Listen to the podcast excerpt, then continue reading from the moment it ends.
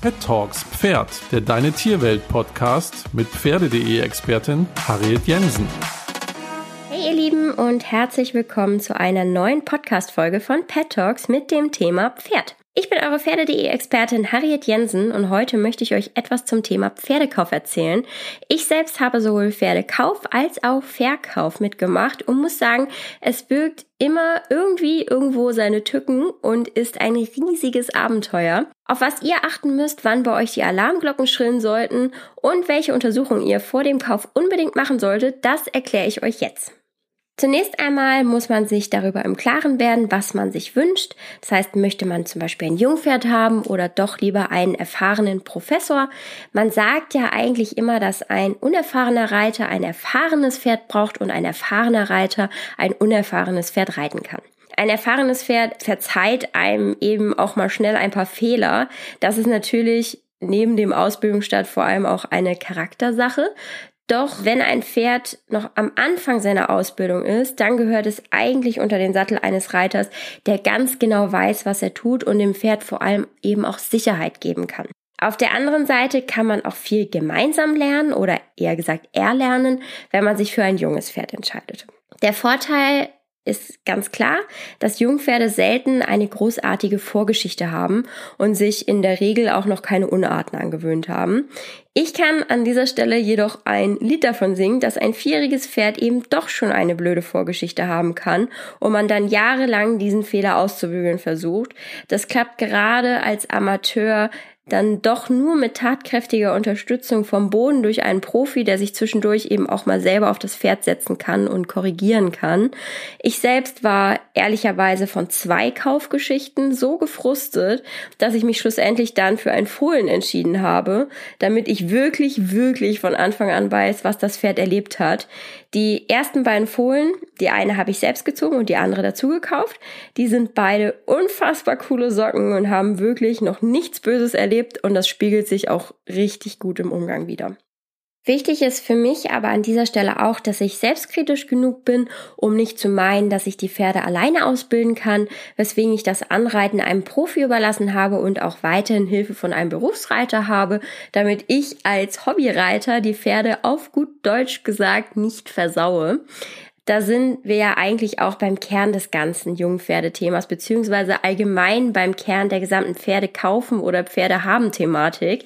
Wichtig ist, dass man immer ehrlich und realistisch bleibt, denn nur dann holt man sich rechtzeitig Hilfe und kauft sich auch das richtige Pferd. Auch bei der Hilfe, die man erhält, muss man natürlich dann auch darauf achten, dass man jemanden hat, der einem erklären kann, was genau man machen soll, wie man es machen soll und der gleichermaßen das Pferd auch so reitet, dass man es nachreiten kann. Das ist beides deutlich schwerer, als es klingt, denn es gibt so viele sehr, sehr gute Reiter, die die Pferde selber fantastisch reiten können, es aber leider weder erklären können, noch kann man es dann als Laie nachreiten und man kauft sein Pferd ja auch eigentlich nicht für den Trainer, sondern für sich selbst. Dann nützt es einem natürlich herzlich wenig, wenn der Reitlehrer richtig, richtig gut mit dem Tier jetzt klarkommt, man selbst aber irgendwie nicht vorankommt. Jetzt aber wieder zurück zum Thema, nämlich den wichtigsten Aspekten, die man beim Pferdekauf beachten muss. Wenn man sich auf die Suche begibt, dann sollte man im Idealfall nicht alleine unterwegs sein, denn vier Augen sehen besser als zwei und man wird so auch davor bewahrt, eine Entscheidung mit rosaroter Brille zu treffen. Ich persönlich empfehle auch immer, das Pferd direkt mit fertig zu machen, sprich darum zu bitten, dass man das Pferd gemeinsam aus der Box holt, fertig macht, dabei eben schon ein bisschen über das Pferd spricht und sich einmal vom Boden aus vertraut macht. Denn gerade wenn man einen Kumpel für sein Hobby sucht, ist es ja umso wichtiger, dass die Chemie in allen Lebenslagen stimmt und nicht nur unter dem Sattel. Der ultimative Tipp ist, dass man mit dem Pferd auch das ausprobieren darf, was man später mit ihm machen möchte. Möchte man zum Beispiel einen Freizeitkumpel haben, mit dem man ausreiten geht, dann nützt es einem wenig, wenn das Pferd dann hübsch eingeflochten seine Runden mit einem in der Halle zieht. Das heißt, man sollte auch immer mit dem Verkäufer besprechen, was man sich wünscht und wie die Vorstellungen sind. Ich wollte beispielsweise immer Springreiten reiten, aber auch viel ausreiten gehen. Und als mir meine Eltern damals mein erstes Pony geschenkt haben, Da waren wir ein Pony angucken und das durfte ich an einem Tag in der Halle reiten. An dem nächsten Tag war ich auf dem Springplatz und zwei Wochen später oder ich glaube eine Woche später war ich dann noch im Gelände. Die Bereiterin dort im Stall hatte dann ein anderes Verkaufspony gesattelt und wir waren dann eine Runde zusammen im Wald. Das ist natürlich nicht bei jedem Verkäufer möglich, doch anfragen sollte man es definitiv, denn Fragen kostet ja schlussendlich auch nichts. Jetzt gehen wir mal vom Idealfall aus. Man ist da, die Chemie stimmt, der Verkäufer wirkt sympathisch und ehrlich und man möchte das Pferd kaufen. Dann wäre der nächste Schritt die Ankaufsuntersuchung. Nicht jeder macht eine und einige denken, dass je günstiger das Pferd ist, desto weniger wichtig ist die Ankaufsuntersuchung. Man geht ja schlussendlich kein Risiko ein, wenn das Invest in Anführungsstrichen nicht so hoch gewesen ist. Doch Hand aufs Herz, das günstigste am Pferdebesitz ist tatsächlich der Pferdekauf. Ab da kommen nämlich dann monatliche Fixkosten und mit Sicherheit eben auch mal die ein oder andere ungeplante Zahlung auf einen zu. Deswegen ist es umso wichtiger zu wissen, ob das Pferd vielleicht etwas hat, was früher oder später zu Problemen führen kann oder im schlimmsten Fall sogar definitiv zu Problemen führen wird. Die Ankaufsuntersuchung, die wird dann von einem Tierarzt durchgeführt und kann verschiedene Ausmaße haben. Im Großen und Ganzen geht es um eine klinische Untersuchung und ergänzen kann man diese durch Röntgenaufnahmen. Hier entscheidet man, was man sehen möchte. Man kann zum Beispiel auch Bluttests machen. Das würde ich immer dann empfehlen, wenn man einen Hengst kaufen möchte, mit der Aussicht, ihn zur Körvorbereitung und dann im Idealfall natürlich zur Körung zu schicken. Gerade wenn man da an so Gendefekte wie zum Beispiel WFFS denkt. Ich selbst habe ein Pferd gekauft, welches bei der Ankaufsuntersuchung angeblich ohne Befund war. Der Tierarzt hat aber leider geschludert und ein späterer Tierarzt oder bisher ein zweiter Tierarzt sagte mir dann, dass man den Befund auf den Röntgenbildern definitiv sehen könne. Das Pferd habe ich aber nicht mehr hergegeben. Das Problem begleitet mich, respektive uns, allerdings bis heute.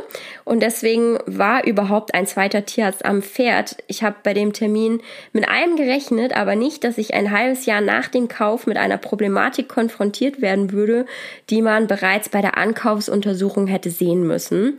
Aus diesem Grund bin ich da ehrlich gesagt übervorsichtig geworden und habe bislang mir dann immer eine zweite Meinung zu den Röntgenbildern der Ankaufsuntersuchung eingeholt, bevor ich ein Pferd gekauft habe nach diesem Pferd.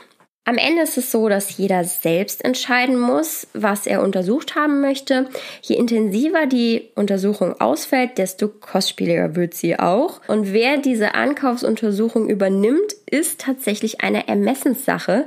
Ich habe es bislang allerdings nicht erlebt, dass ein Verkäufer mir geholfen hat, die Ankaufsuntersuchungskosten zu stemmen. Ich denke, dass das eher ein Thema ist, wenn das Pferd deutlich mehr kostet und es im Interesse beider Parteien ist, dass man jede Ecke des Pferdes durchleuchtet hat, dann reden wir aber, wie gesagt, über ganz, ganz andere Summen als das, was wir jetzt aus unserem Amateursport kennen. Meines Erachtens muss man es auch nicht übertreiben und das Pferd zu Tode röntgen und kann bei einigen Befunden auch fünfmal gerade sein lassen. Doch eine Ankaufsuntersuchung und Röntgenaufnahmen von den verschiedenen Gelenken in den Beinen sind meines Erachtens ein gutes Investment und ich persönlich bin auch zusätzlich noch ein Freund davon, den Rücken zu röntgen. Wichtig ist allerdings auch, dass man sich darüber im Klaren ist, dass eine gute Ankaufsuntersuchung auch keine 100%ige Garantie ist. Denn gerade bei jungen Pferden, die noch wachsen, gibt es keine Sicherheit, dass die Ankaufsuntersuchung Klarheit über alles gibt. Denn eine richtige Aussage kann man eigentlich erst dann treffen, wenn das Pferd ausgewachsen ist und sich alles dann auch richtig gefestigt hat. Wenn wir mal auf das Thema Kaufpreis zu sprechen kommen, dann gibt es eine Sache, die ganz wichtig ist. Pferde zu züchten kostet Geld, da spreche ich aus Erfahrung. Mein erstes selbstgezogenes Fohlen ist jetzt vier Jahre alt, bislang saß ich noch nicht einmal drauf. Dennoch frisst sie seitdem natürlich Futter, geht regelmäßig zum Schmied und zum Tierarzt für Wurmkuren und Impfung. Sie war noch nie krank, ich musste außerhalb der Regel für sie keine großen Summen auf den Tisch legen und dennoch rechne ich die letzten Jahre zusammen, inklusive inklusive der Decktaxe, den Tierarztkosten, Versicherungskosten, dann die Tierarztkosten während der Trächtigkeit und wenn man es komplett wirtschaftlich durchrechnet, auch noch Futter für die Mutterstute, dann landen wir bei meinem vierjährigen Pferd, welches eigentlich noch nichts kann, bei mehr als 10.000 Euro. Würde ich also weniger bekommen, würde ich Verlust machen und so verhält sich das bei allen anderen Züchtern ja auch. Natürlich kann man jetzt zum Beispiel sagen, dass eine Zuchtstute ja so oder so Unterhalt kosten würde, ob mit oder ohne Fohlen. In der Theorie stimmt das. Nur ist eine Zuchtstute ja unerlässlich für einen Pferdezüchter. Und züchtet er mit dieser Stute nicht, dann braucht er sie theoretisch auch nicht bei sich im Stall stehen zu haben.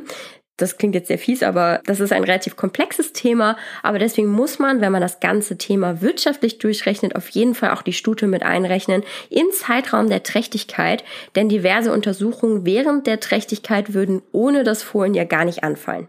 Am Ende des Tages ist es so, dass der Züchter eigentlich immer Verlust macht. Das ein oder andere überragende Pferd lässt einen dann doch bei über Null rauskommen. Doch im Großen und Ganzen ist Pferdezucht einfach eine große Leidenschaft, bei der die meisten Züchter draufzahlen müssen. Deswegen kosten die Pferde beim Züchter auch oftmals mehr als beim Händler, denn der Züchter weiß, was sein Pferd kostet, wohingegen ein Pferd bei einem Händler ja meist nur ein jetzt böse ausgedrückt und auch völlig wertfrei gemeint, ja ein Pferd eher so ein Durchlaufposten ist. Zusammengefasst kann man also sagen, dass ein Pferdekauf immer ein sehr emotionales Thema ist und immer irgendwo eine Vertrauenssache. Der beste Tipp ist es also, immer auf sein Bauchgefühl zu hören, denn das trügt einen in den seltensten Fällen. So, das war's auch schon mit diesem Podcast zum Thema Pferdekauf. Wenn ihr euch mit mir austauschen wollt, dann könnt ihr das sehr gerne machen und zwar entweder über die Deine Tierwelt Community, die findet ihr über die Website von Deine Tierwelt oder ihr schreibt mir bei Facebook oder Instagram auf den Social Media Seiten von Pferde.de. Jetzt wünsche ich euch noch einen schönen Tag und freue mich, wenn ihr beim nächsten Mal wieder einschaltet. Bis dann!